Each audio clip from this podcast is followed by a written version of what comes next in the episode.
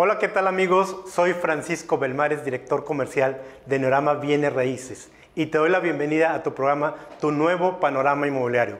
Hoy tenemos mucho que platicar. Vamos a hablar sobre los riesgos y las soluciones en rentas inmobiliarias.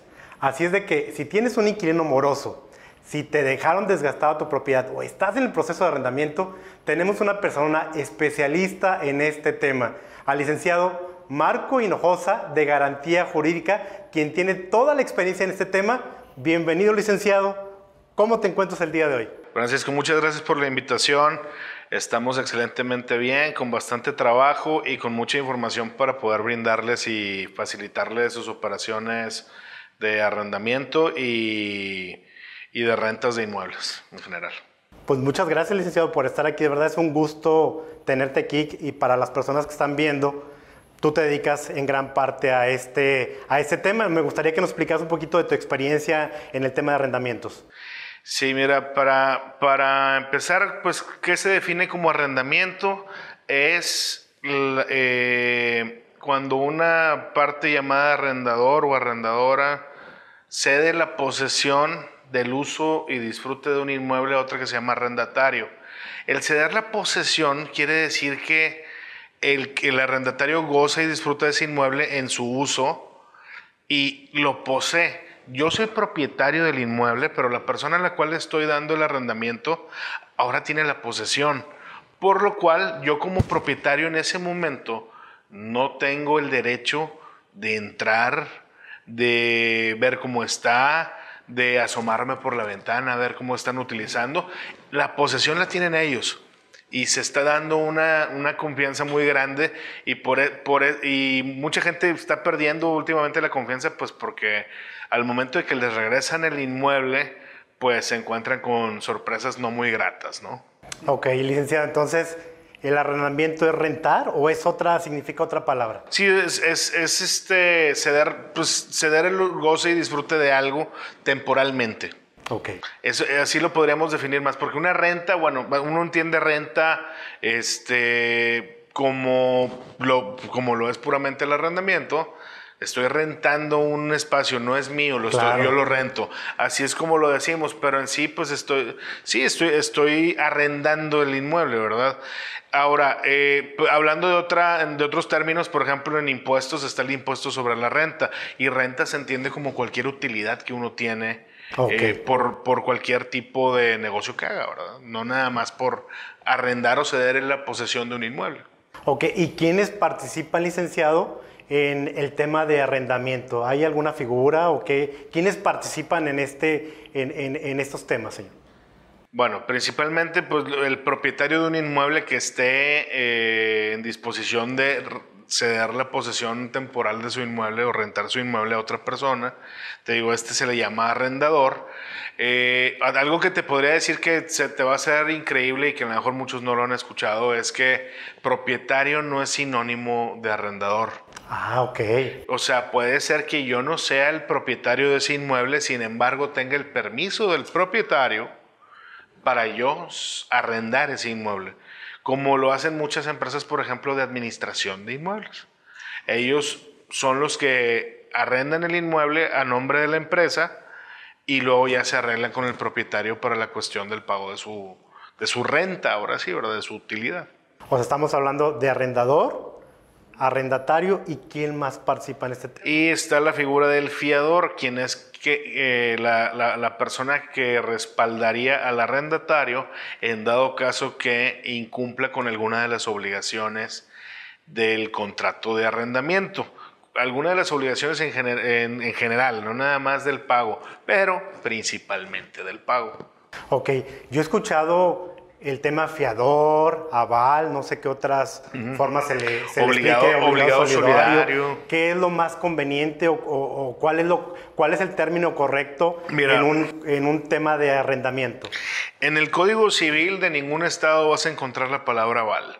Ah, ok.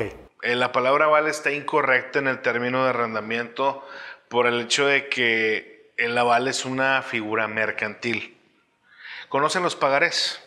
Sí, creo que sí los he escuchado. Bueno, los pagarés son un título de crédito. Si yo le, le pido dinero a Francisco, por ejemplo, prestado, oye, compadre, ando medio, medio este, problemado con temas de dinero, pero eh, te, te puedo pedir prestado tal cantidad. Y él me dice, ok, yo te la presto, pero fírmame un pagaré. ¿Cuándo me devuelves ese dinero? Vamos a formalizarlo a través de un pagaré. Y en ese momento yo, recibo el dinero que Francisco me presta y yo firmo como un deudor de Francisco.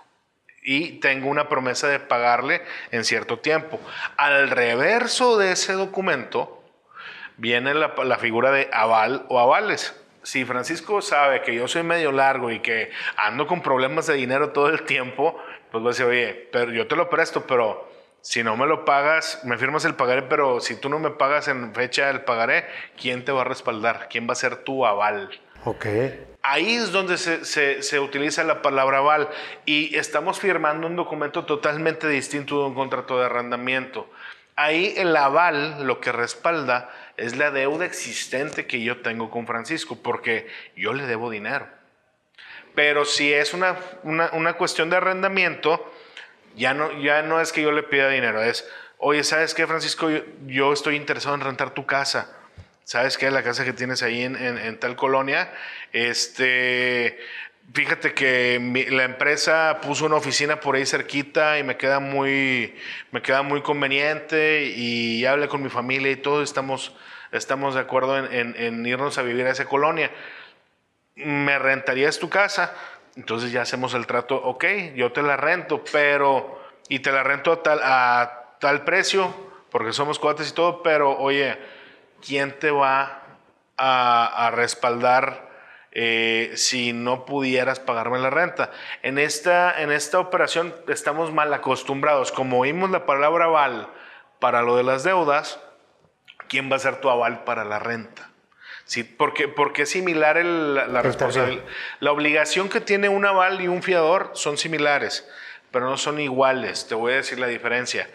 El aval respalda, como bien dijimos en un principio, una deuda existente en este momento que estamos diciendo que yo le quiero rentar su casa y él dice que sí, firmamos un contrato de arrendamiento, él es arrendador y yo soy arrendatario y el que me va a respaldar se llama fiador. Le dicen aval por la costumbre de escuchar que... Pero no, es correcto, porque al momento, nada más pensando con lógica, firmamos un contrato de arrendamiento, él es arrendador y yo soy arrendatario. No soy un deudor, ¿verdad? el contrato me dice el deudor Marco Hinojosa, dice el arrendatario es Marco Hinojosa. Si yo fuera un deudor porque él ya me prestó un dinero, ahí sí, pídeme un aval. Pero si estamos contando, con, firmando un contrato de arrendamiento, entonces ahí el que me respalda es un fiador, de acuerdo a lo que dice el Código Civil. ¿Y qué respalda un fiador que es tan confundido con un aval? es que el fiador respalda una obligación de pago que viene en el contrato. Yo tengo una obligación de pagarle mes con mes una renta por el uso, goce y disfrute del inmueble que él me está arrendando. Y el fiador va a respaldarme esa obligación de pago, junto con todas las obligaciones que conlleve el contrato. Porque no nada más es pagar la renta, también es mantener el inmueble en orden, arreglar las cosas que se descompongan, eh, de uso común. Eh, ¿Qué más? Eh, mantener el inmueble limpio y entregar entregarlo total así como te lo estoy entregando. Se supone que tendríamos que entregarlo tal cual lo recibí, lo debo entregar igual o mejor. Y aparte lo debo entregar en la fecha que me piden que lo entregue. Pero no sucede eso, licenciado. Digo, la verdad mucha gente espera que me te entrego el, el inmueble de una forma y lo regresas de una forma completamente diferente. Entonces, muchas personas tienen temor a esto, ¿no? Es correcto y, pasa muchas veces, o sea, esa, es la realidad de las cosas. La obligación se tiene, pero no muchas veces se cumple. Hay aún un fiador de por medio. El fiador también lo tenemos para que nos ayude en dado caso que principalmente de la obligación de pago, ¿no? Oye, pues no me pagó en tiempo échale la mano para que eh, me la pagues tú. Y luego también el fiador puede decir, ah, este, pero ya hablaste con él primero. Sí, ya hablé con él y no tiene. Y no te he hablado porque tiene pena, pero yo te hablo para que sepas que si no me pagas en estos días, pues luego vamos a tener una deuda más grande y nos vamos a meter en problemas. Entonces ahí la idea es que el fiador debe de pagar lo que el inquilino no pagara. Ok. ¿Verdad? Pero muchas veces también el fiador pues se puede hacer el largo y no, y no pagar en el momento que se le está requiriendo el pago que el, que el inquilino no ha hecho. Entonces ahí uno dice, entonces ¿para qué sirve? Bueno, en teoría es para que cumpliera con esta obligación y en dado caso que no se cumpliera la obligación de pago, pues oye, ayúdame con que me entreguen la casa, porque si no, voy a tener que irme a conflictos legales con ustedes y no queremos eso. Por supuesto.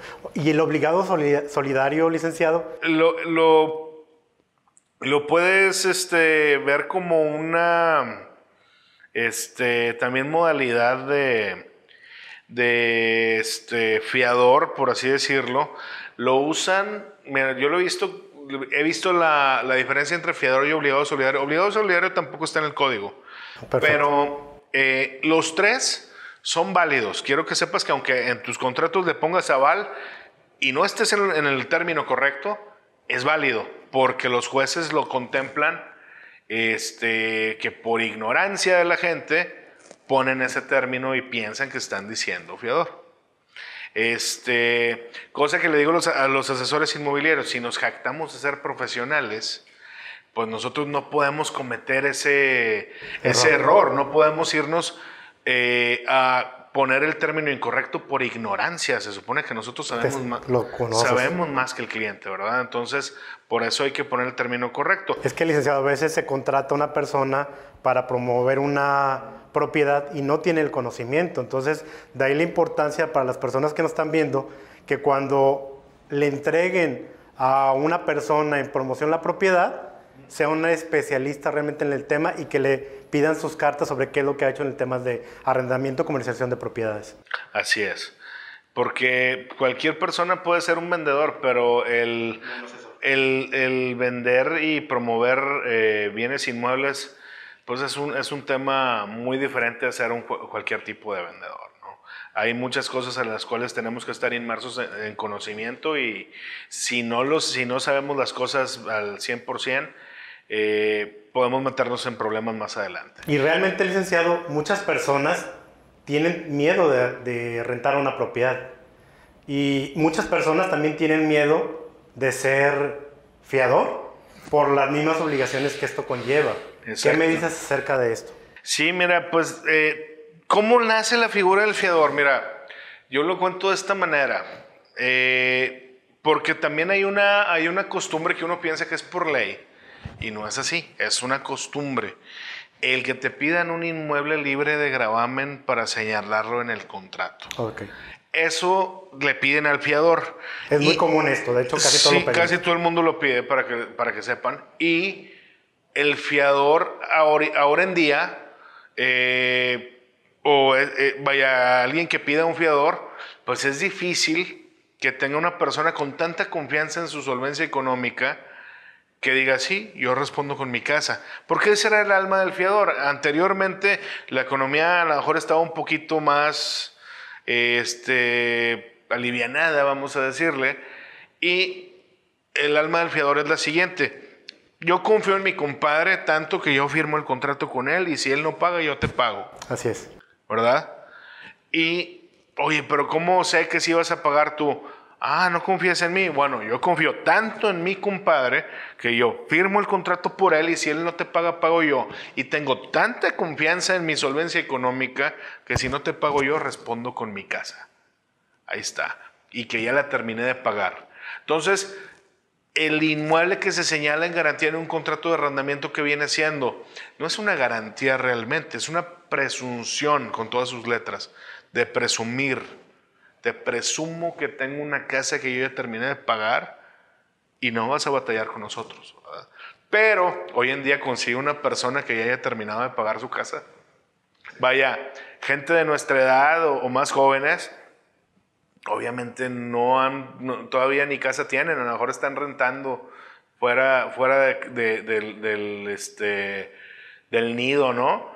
Pero eh, sí hay muchos que a lo mejor ya compraron una casa y ya viven en su casa, pero no está libre de gravamen. Entonces, a lo mejor ese compadrazgo que, que nos caracteriza mucho este, aquí en Nuevo León eh, sigue habiendo, pero ahora los compadres pues ya no están tan alivianados económicamente porque son tiempos distintos. Y, oye, compadre, sí, yo te firmo, no hay problema. Yo sé que tú eres buen pagador, pero pues mi casa la estoy pagando. Entonces, pues no sé si quieres que la señale o no, pero pues a lo mejor Entonces, licenciado, no es necesario que el fiador tenga una propiedad. O sea, puede decir, tengo un auto, tengo algún otro, algún otro bien con el cual yo pueda responder. O definitivamente, aunque no tengas nada, yo puedo ser fiador. Sí, nada más que en ese caso, y en todos los casos, no nada más con los que tienen inmuebles, lo más importante es que tengan solvencia económica suficiente al momento para decir, mira, yo gano tanto, y si él no te paga, me echa un grito y yo pago. O sea, entonces le pediría yo al fiador o al responsable del, que va a dar la firma, pedirle sus comprobantes de ingreso para validar que, que es, eh, tiene la solvencia económica para poder responder ante el inmueble. Exactamente, cosa que también es algo batalloso porque la gente no quiere dar a conocer como que sus ingresos totales, pero no somos hacienda, chavos. Entiendan que nada más es una, es una comprobación de que puedes puedes cumplir con la obligación en dado caso que el compadre en el que confías se llegue a atorar, porque la idea es que tú tienes la confianza de que no, no se va a atorar. Y si se atora, pues nada más compruébame que sí puedes apoyarlo realmente, ¿verdad? Ahora, licenciado, fíjate que estamos hablando en el caso de un contrato. Yo sé de muchas personas que nos están viendo y que entregan la propiedad a un familiar o un amigo sin un contrato. ¿Cuál es el riesgo de llevar a cabo una operación de arrendamiento y no tener un contrato firmado? Es más complicado al momento de que llegue a haber problemas, porque mientras se pague la renta, todo va a estar genial, no va a haber ningún problema, pero el problema se va a dar cuando dejen de pagar la renta o le digas, oye compadre, necesito que me entregues la casa y el compadre diga, mm, no, no me salgo y hazle como quieras porque no vas a tener un documento que compruebe que está en dicha calidad. Eh, en nuestro despacho nos ha tocado un par de veces unos casos de arrendamientos verbales que hemos sabido sacar a flote y hemos podido recuperar los inmuebles, pero no hay mejor que tener un contrato por escrito eh, con cualquier persona que hagas eh, la operación, aunque sea un familiar, para que tengan algo todo formal, deberían de hacerlo por escrito. Y si no lo tienes por escrito, bueno, la complicación va a ser en que tienes que, primero que nada, eh, pues tener testigos que, que hayan visto o que hayan sabido de, del contrato verbal que hiciste con la persona este, y que al momento del juicio vayan y, testifiquen, ¿verdad? Primero, que quieran ir al juicio, está difícil jalarlos porque, no, qué miedo, y luego las repercusiones con la familia y quién sabe cuánto, y luego qué miedo estar ahí en el, eh, con el juez y cosas de estas. Eh, para convencerlos es, es, es, es, tarea difícil.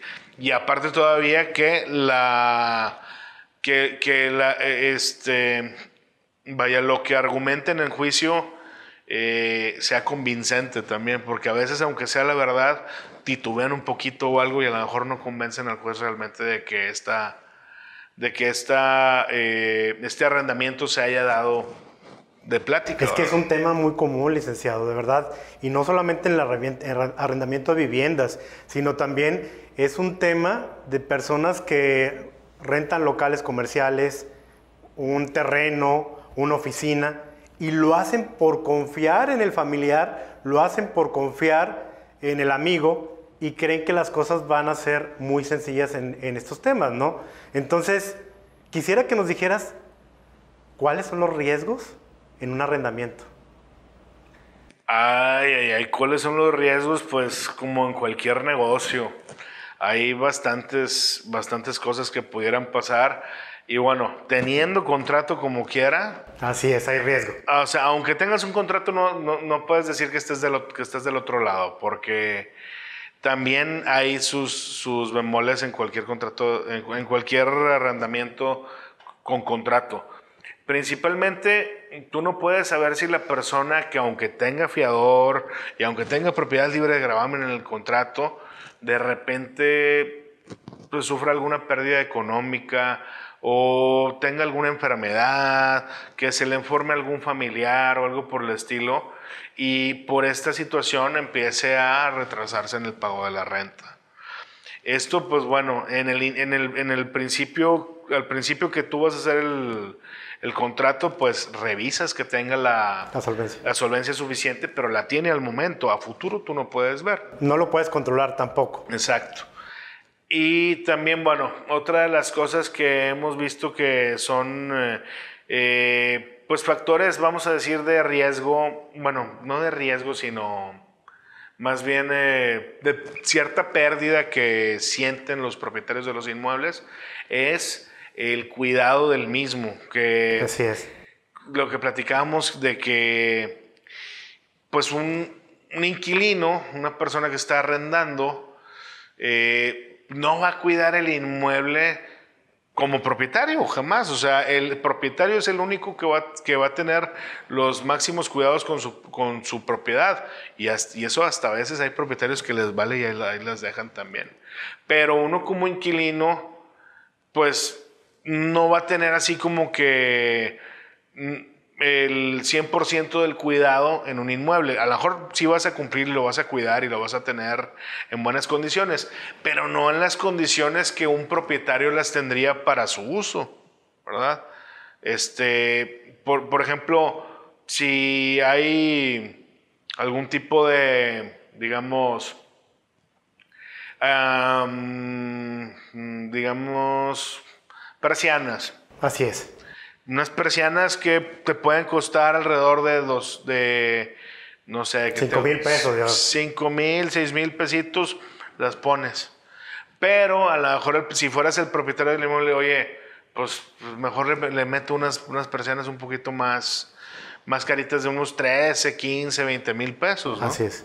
Este, ese, es uno de los, ese es uno de los ejemplos. Y bueno, eso no, no, quiere, no, no, no tiene mucho que ver, pero también la pintura. A lo mejor dicen, oye, me tienes que entregar el inmueble tal cual, tal cual te lo di. Y estaba pintado de blanco, pero era un blanco especial de una, de una pintura eh, alemana o no sé. Y uno, y el, el, el, inquilino, ah, pues me toca pintar porque debo entregar. Déjame, voy aquí con el compa de la Ferre que me haga una pintura ahí para, para echarle una manita, ¿no? Y es nada más una manita y llega el propietario, oye, pues como que ya pintaste, pero creo que le falta otra mano, ¿no? Así es. Pero ya cumplí, ya pinté. Entonces el propietario, a ver, pero le faltan varias manos. Sí, pero yo ya pinté. Ah. Entonces está ahí el punto de vista del propietario que siempre va a ser más exigente que el del inquilino. Entonces es una de las cosas que hay que estar acostumbrados, que como cualquier negocio, eso es algo en lo que el propietario va a tener que invertir más que el Y que al final del día el, propietario tiene que saber que un arrendamiento es un negocio, ¿no? Exactamente. Y que tiene un riesgo. Digo, y te digo, estoy hablando de otros riesgos porque sé a nosotros que nos, nos, nos toca promover propiedades, digo, que es lo que hacemos el Neorama, este, nos ha tocado eh, inquilinos que hacemos un contrato por un año y a los seis meses se van de la propiedad. Y, luego. Y no incumplen con el contrato de un año. Y ese es en un caso. O hemos tenido inquilinos que hicimos el contrato por el año y tú estuviste conmigo en una, en una entrega de una propiedad donde el inquilino estaba rentando muy bien, pagando puntualmente, pero sucede que el inquilino a los cuatro meses se muere. Y luego dices, ¿quién va a entregar, quién va a entregar la propiedad? Entonces, ahí hay un riesgo latente, ¿no? Sí, exactamente. O el tema de los que pueden usar tu casa para secuestro, ese tipo de situaciones, es existente, licenciado. eso es lo más, este, yo, estaba hablando principalmente de, bueno, los principales riesguitos que puede haber y que... Sencillos. sí, y que acostúmbrense a ellos, porque como, como todo negocio, ahí hay pérdida, ¿no? O hay inversión que hacer para que después quede a tu gusto. Pero bueno, ya hablando de cosas más eh, fuertes, pues está el riesgo de que la persona que le rentes luego se le ocurra hacer cuestiones ilícitas dentro del inmueble y corras el riesgo de que el Estado quiera incautarte el mismo por haber sido utilizado eh, para fines ilícitos eh, basados en la Ley Nacional de Extinción de Dominio. ¿Qué, es la ley, ¿Qué es la ley de extinción de dominio, licenciado? Eh, es una ley que promulga Felipe Calderón en el 2009 con la intención de con la intención de vulnerar las arcas del narcotráfico. Y lo principal que buscaban era quitarles las casas de seguridad para poder utilizarlas eh, para el bien común de la sociedad o para venderlas y luego el dinero que se sacara, utilizarlo para centros de rehabilitación y cosas por el estilo. Pero la verdad de las cosas es que las casas de, seguridad de los malitos, como decimos aquí en el norte, gracias a Pipo, este, eh, son rentadas. Y el afectado terminaba siendo el propietario del inmueble al que le rentaban el mismo para, pues para hacer estas actividades. Y obviamente que la persona que te la renta no te dice que va a hacer este tipo de actividades y a lo mejor en ese entonces no había tanta cultura de prever con quién estoy haciendo el trato, ¿verdad? Entonces tú no checabas en, en, bases de datos ni en Google, ni en Yahoo, ni nada de eso. ¿Con quién estoy tratando? Fulanito de tal. Luego lo checaban y, ah, caray, resulta que fulanito de tal, pues es un empresario muy importante, pero también tiene ahí... Nexos con narcos. Exacto, cosas por el estilo. Entonces, eh, si no te diste cuenta de esto, pues fuiste directamente con el riesgo. Ahora en día hay, hay, motores de búsqueda especializados donde puedes checar antecedentes judiciales de las personas, tan gruesos como estos o tan sencillos como un pagaré como el que pusimos el ejemplo ahorita con Francisco, de que me prestó dinero y luego yo le firmé un pagaré y luego él me lo tuvo que cobrar a través de un juicio. Fíjate, ya que estás hablando de esto, licenciado, Ahorita pareciera que estamos ahuyentando a las personas a que mejor no renten, porque le estamos hablando de puras cosas trágicas que definitivamente pueden suceder. Pero yo creo que aquí lo más importante, eh, al decirle a las personas que esto es un negocio, que es un negocio, también, un negocio rentable, me gustaría que les diéramos soluciones. Y ahorita ya que está, entraste en el tema del pagaré, ¿qué otras cosas puede hacer las personas que están entregando en arrendamiento a una persona eh, su propiedad y que les pueda ayudar a que su negocio funcione? Pues mira, nosotros en garantía jurídica inmobiliaria lo que hacemos es dar, un, dar una garantía jurídica, así le llamamos, un contrato de garantía jurídica para el dueño, para que cuando llegue el momento del problema ya cuenten con un despacho que lo respalde. Y que, y que los abogados de este despacho, ya sin ningún costo adicional, entren al, a intervenir en el conflicto para arreglarlo. ¿Para qué queremos un fiador principalmente? Para eso, el conflicto principal va a ser, oye, no me pagó la renta, paga tú. Y luego, y luego la gente dice, entonces garantía jurídica va a pagar como el fiador. No, no tenemos obligación de pago tampoco como, fiador, pero tenemos obligación como, como abogado del propietario. Y para hacer el primer paso, cualquier abogado que te topes, oye, este, tengo una casa que no me pagan la renta, ¿cuánto te deben? Dos meses. ¿De cuánto es la renta? De 20 mil pesos. Ok, te voy a cobrar 30 mil pesos porque me caíste bien. Las garantías jurídicas van desde 3.500 pesos anuales y se pueden contratar al momento de hacer, al momento de estar pensando en dar en arrendamiento tu propiedad. Y esto incluye que nosotros hagamos esa revisión del prospecto para minimizar el riesgo de, este negocio, ¿verdad? Y que la persona con la que estemos haciendo el trato pues sea de mínimo riesgo. No puedo decir que sea infalible y que te va a ir súper bien con esa persona, pero ya hicimos, ya filtramos para que no fuera un, este, delincuente. Ya filtramos para ver que no sea una persona que asiduamente le pide dinero a sus amigos y luego sus mismos amigos lo demandan porque no les pagó. O que no haya sido una persona que ya hayan demandado anteriormente por, por otra casa en renta que no cumplió con ese, con ese pago. ¿Pero en dónde lo investigan ustedes o cómo le hacen para investigar al, al, inquilino, licenciado? Desde Internet hay varios motores de búsqueda especializados y desde Google incluso se puede, se puede sacar este tipo de información. Hay, hay motores de búsqueda especializados como lo es el Búho Legal, el Buro de Investigaciones Legales. ¿Qué es el Búho Legal y el, e, esto que hablas? Son, son motores de búsqueda especializados de antecedentes legales. Entonces aquí podemos ver este pues antecedentes judiciales de las personas en todos los estados de la República y así podemos ver si son asiduos a problemas legales. Porque haz de cuenta que la garantía jurídica se está utilizando mucho para de alguna manera sustituir al fiador. Okay. Haz de cuenta, si, vamos, si volvemos al mismo ejercicio de, Paco, quiero rentarte tu casa y tú me conoces, aquí está, aquí te presento lo que estoy ganando y ya sabes que, que este, pues gano lo suficiente para pagarte. O a lo mejor no me conoces, pero llego a través de un asesor inmobiliario que esté interesado en rentar tu casa y el asesor inmobiliario te dice, oye, pues el, el cliente tiene buena solvencia, trabaja en tal lugar, este, va a mudarse con su familia y este, aquí está lo que gana para que veas que sí tiene con qué pagarte. Pero pues fíjate que viene llegando de otro estado y, pues la empresa está, están arrancando aquí una sucursal y pues van a ver cómo les va. Entonces ahí dices, ah, caray, espérame, entonces, pero, pero viene con buena solvencia, sí, viene con tal salario y, te va a poder pagar la renta. Pero como viene de fuera, no tiene un fiador aquí. Aquí no tiene compadres que se avienten a firmar el contrato.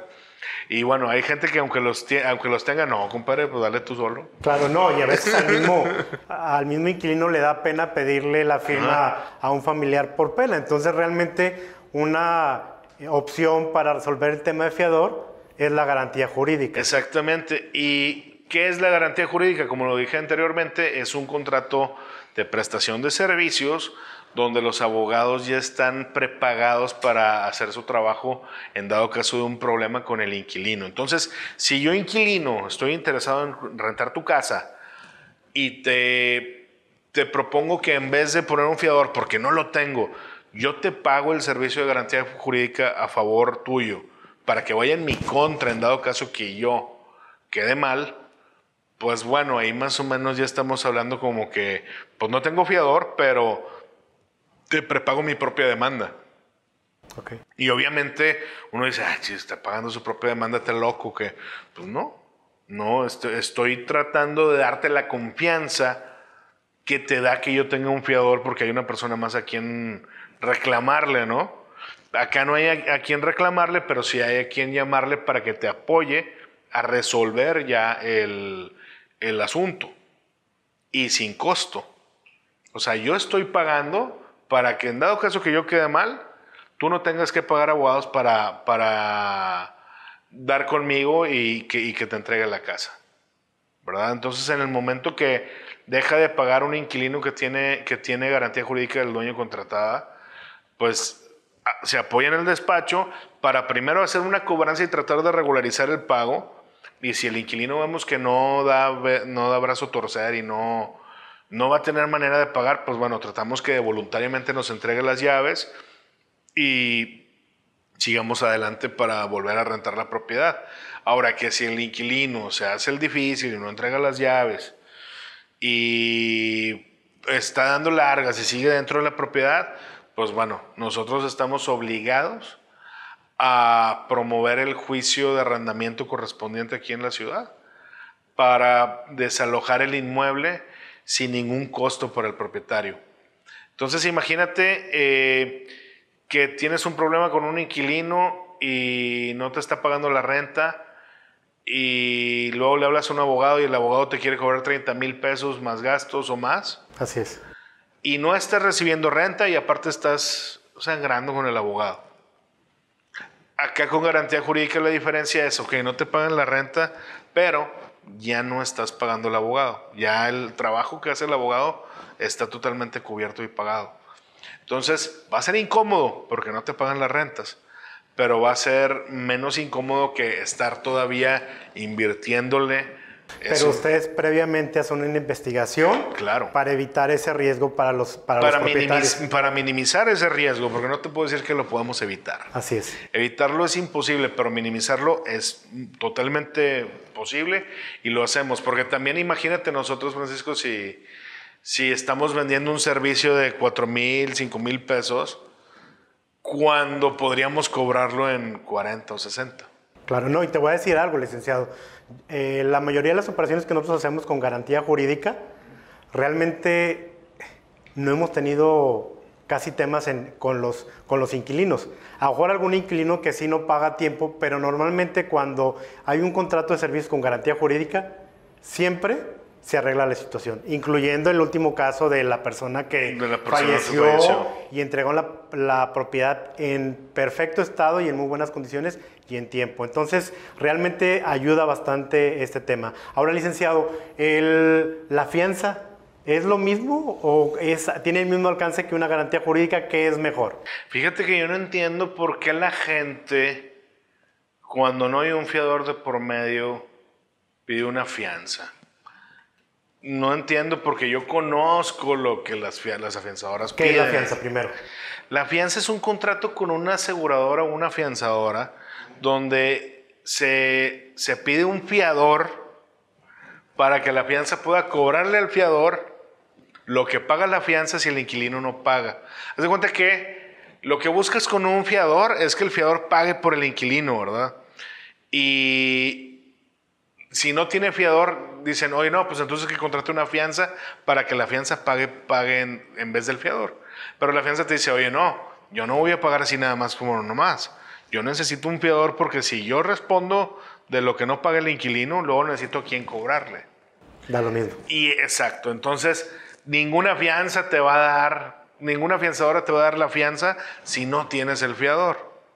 Entonces, ¿por qué lo piden? Por, por, desconocimiento o por oídas, porque a lo mejor la comadre escuchó que el compadre siempre pide fianzas para sus inmuebles, pero resulta que el compadre pues es un empresario. Así es.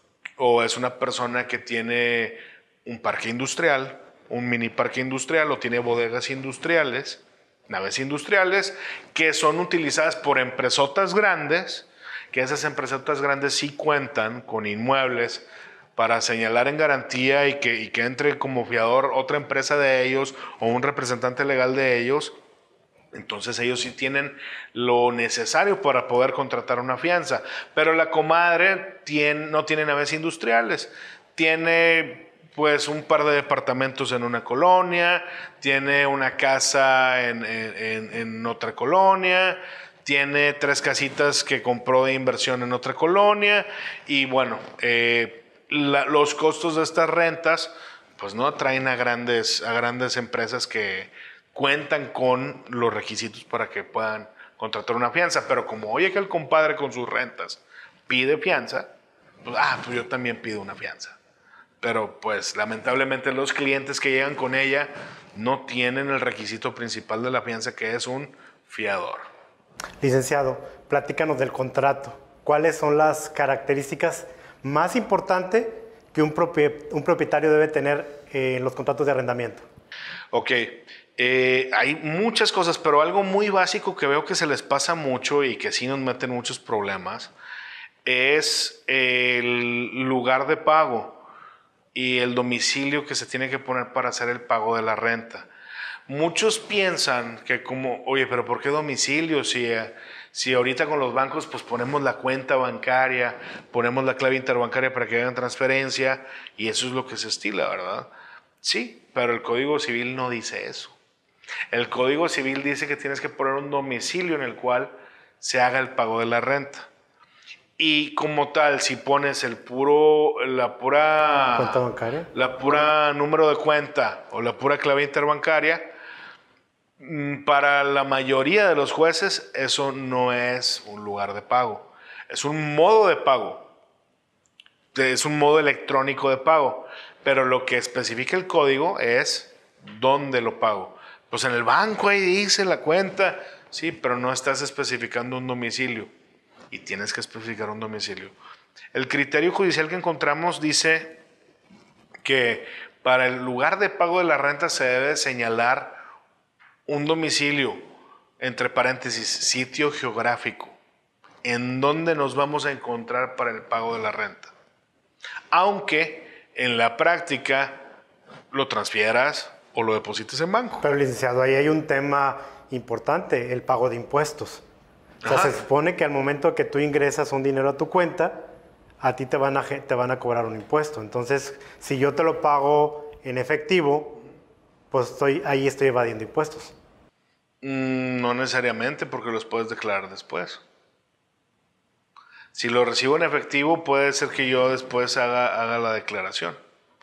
Independientemente si lo recibí en, en, en, en una cuenta bancaria o no.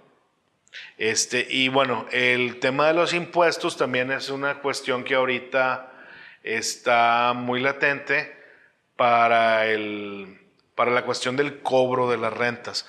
Quiero, quiero ser muy claro, bueno, en el contrato es, es importante esto que les digo, les voy, a, les voy a decir por qué. Si se te olvida ponerle el domicilio, aunque le hayas puesto la cuenta, lo que va a pasar es que vas a tener que promover un trámite extra para señalarle dónde quieres que te pague. Y ese trámite extra va a tardar cuatro meses. Y ese trámite extra entre abogados lo cobran, bueno, ya los más baratos yo creo ya no están en 8, ya están como en 10 y algunos otros te lo cobran en 15. ¿sí? Y es un trámite que vas a tener que pagar 10, 15 mil pesos nada más para dejar la constancia de que me tiene que pagar en tal domicilio. Ok. Y si tú lo pones desde el contrato, te evitas ese, ese trámite extra. Porque ese trámite no es el juicio de arrendamiento. Es un trámite extra para que puedas hacer la constancia de dónde se hace el pago, para que ahora sí haya una constancia de que se le cobró a la persona y no, y no pagó. Ahí, te va la, ahí te va la otra. el error que, que cometen muchos es decir en el contrato que, que el lugar de pago va a ser el mismo lugar que se está rentando. Y mucha gente de la vieja escuela, pues es que sí, yo quiero ir a cobrar en efectivo ahí la renta, ¿verdad? O en cheque y luego ya voy al banco y lo deposito. Este, pero hay dos cosas que te afectan ahí. Una, que si llega a haber conflicto por el pago de rentas, tú tienes que hacer también la comprobación en juicio, tienes que comprobar que tú fuiste y cobraste.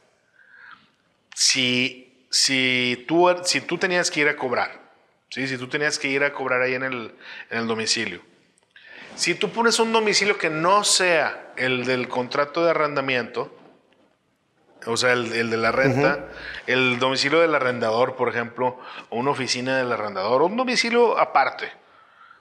Ahí la carga probatoria no está para el propietario, está para el inquilino, porque él es el que va a tener que comprobar que fue y quiso pagar la renta y que no se la, que no se la eh, recibieron, o que, o, simplemente no va a poder comprobarlo y él va a tener la, obligación de probar. Y si tú pones el domicilio en renta, la obligación de probar la tienes tú como propietario. Entonces, si quieres quitarte esa carga de la prueba, no pongas el domicilio, el domicilio de renta. Ahí mismo eh, te es este, contraproducente porque luego vas a tener que conseguir testigos que digan, sí, yo lo vi cuando iba a cobrar la renta y no le abrían y conseguir esos testigos va a ser más batalloso y luego todavía los testigos todavía pueden ser tachables en juicio. Entonces ahí ya viene también un tema de desalojo, licenciado, que es un tema también importante para las personas, que hay, hay personas que se quedan mucho tiempo sin pagar la propiedad. ¿Es latoso este tema? Sí, pero eh, no hagan el error que muchos cometen. Fíjate, hablan, hablan a la oficina, oye, me dijeron que son los mejores para desalojar inquilinos morosos. Sí, con mucho gusto, ¿cómo lo podemos ayudar? No, pues fíjate que el fulanito ya lleva, el desgraciado, eh, maldito, sabandija, lleva ya como unos cuatro o cinco meses que no me paga la renta. Sí. Bueno, no dejen pasar tanto tiempo para empezar, esa es una. Y luego fíjate, ahí va la llamada.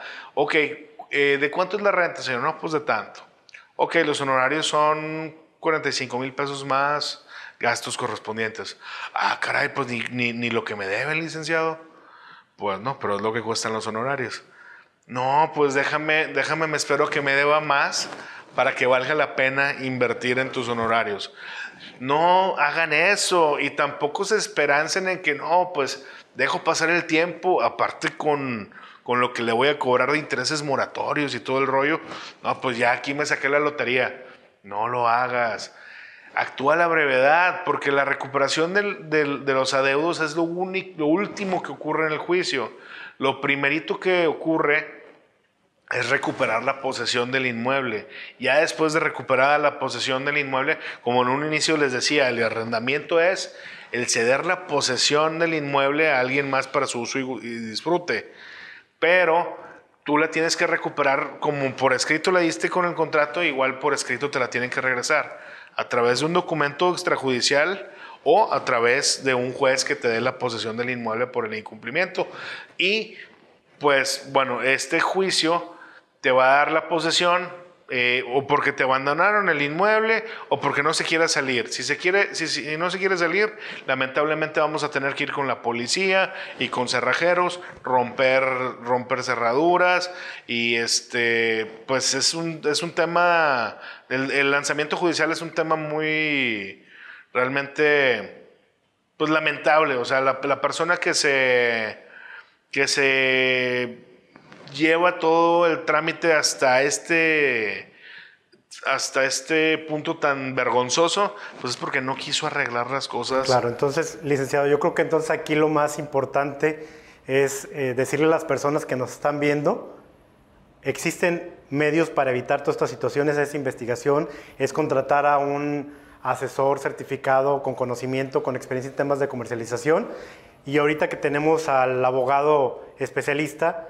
pues eh, que nos apoyen en, esta, en este tipo de situaciones. La verdad, licenciado, eh, nos gustaría eh, que nos apoyaras para las personas que nos están viendo en temas de garantía jurídica, pues ahora sí que hagas una promoción para ellos, algún descuento, algo que nos puedas ofrecer para la gente, que, para las personas que nos están viendo. Ok, mira, nosotros cobramos 400 pesos por persona que revisamos si tú, tienes, si tú tienes una persona que te quiere rentar la propiedad, puedes revisarla con 400 pesos. Vamos a, y, tenemos un paquete de 10 personas que cuesta regularmente 2 mil pesos. A los 10 primeros que digan que están interesados en adquirir el paquete, lo vamos a dejar en mil pesos. Ok, que lo vean, que vean en este programa. Por, sí, por 10 consultas. 10 consultas, ¿qué quiere decir? Que 10 personas que tengas tú que ver con ellos, puedes decirnos, oye, fulanito de tal, mandarnos su identificación y nosotros te decimos, pues, qué antecedentes encontramos. Perfecto, no, pues, licenciado, te agradecemos mucho. Nos gustaría que nos mencionaras tus redes sociales, dónde los encuentran, tu dirección y este, para que las personas te, puedan ubicar. Sí, estamos ubicados aquí en Monterrey, bueno, en, en San Pedro Garza García, en el Mall del Valle local 83, en la ciudad de Saltillo, Coahuila, en ICCO Cowork, en la ciudad de Reynosa, Tamaulipas, en Boulevard del Maestro, nos encuentran en la oficina de RIMAX Rey. Eh, estamos también en la ciudad de Cancún, Quintana Roo, y abarcamos ahí todo lo que es la Riviera Maya. Estamos en Malecón Américas, en este en el, sí, en el corporativo Malecón Américas, en la avenida Bonampak. ¿Y tus redes sociales, licenciado? Eh, me pueden encontrar en Facebook como Marco Hinojosa ATGJI. Eh, estamos también en Instagram, Garantía Jurídica Inmobiliaria. Estamos también en YouTube, Garantía Jurídica Inmobiliaria. Y este, ¿dónde más nos pueden encontrar? próximamente en TikTok, qué oso, pero... Así es. No, pues igual, a final del día, eh, cualquier persona que los, nos esté viendo nos puede contactar, ya saben, Neorama viene raíces y nosotros los vamos a contactar con ellos directamente y vamos a ser válida la promoción que el licenciado nos está ofreciendo. Y, vamos a hacer otra, otro giveaway aquí por parte de Neorama. Eh, no sé si sabías, Paco, pero acabo de terminar de escribir un libro que precisamente... Fabuloso, licenciado. Que se llama el, el, arrendamiento perfecto no existe. por, por, por todo lo que estamos platicando, tiene que ver, ¿no? Este, Adelante, licenciado. Pues vamos a regalar cinco libros. Cinco, Ya, ya me gané el primero, entonces, ¿no? Bueno, no, ese, ese, ese te lo debo a ti Excelente. directo. Y cinco para los que nos están viendo también. Este, cinco libros del arrendamiento perfecto no existe para que este, todo lo que estoy comentando aquí pues es parte de lo que expongo en el libro para que sepan dónde buscar antecedentes judiciales, cómo interpretarlos y que tengan una mejor una mejor eh, decisión, una mejor una toma de decisiones más acertada cuando hagan una operación de arrendamiento de inmuebles. Bueno, licenciado, pues te agradecemos muchas gracias por toda tu experiencia, por lo que nos estás informando a las personas que nos están viendo y pues esperemos verte próximamente en este programa. Con muchísimo gusto, muchas gracias por la invitación, muchas gracias a todos por vernos y pues a la orden. Gracias a todos, nos vemos nuevamente. Neorama Bienes Raíces. Hasta la próxima. Hasta luego.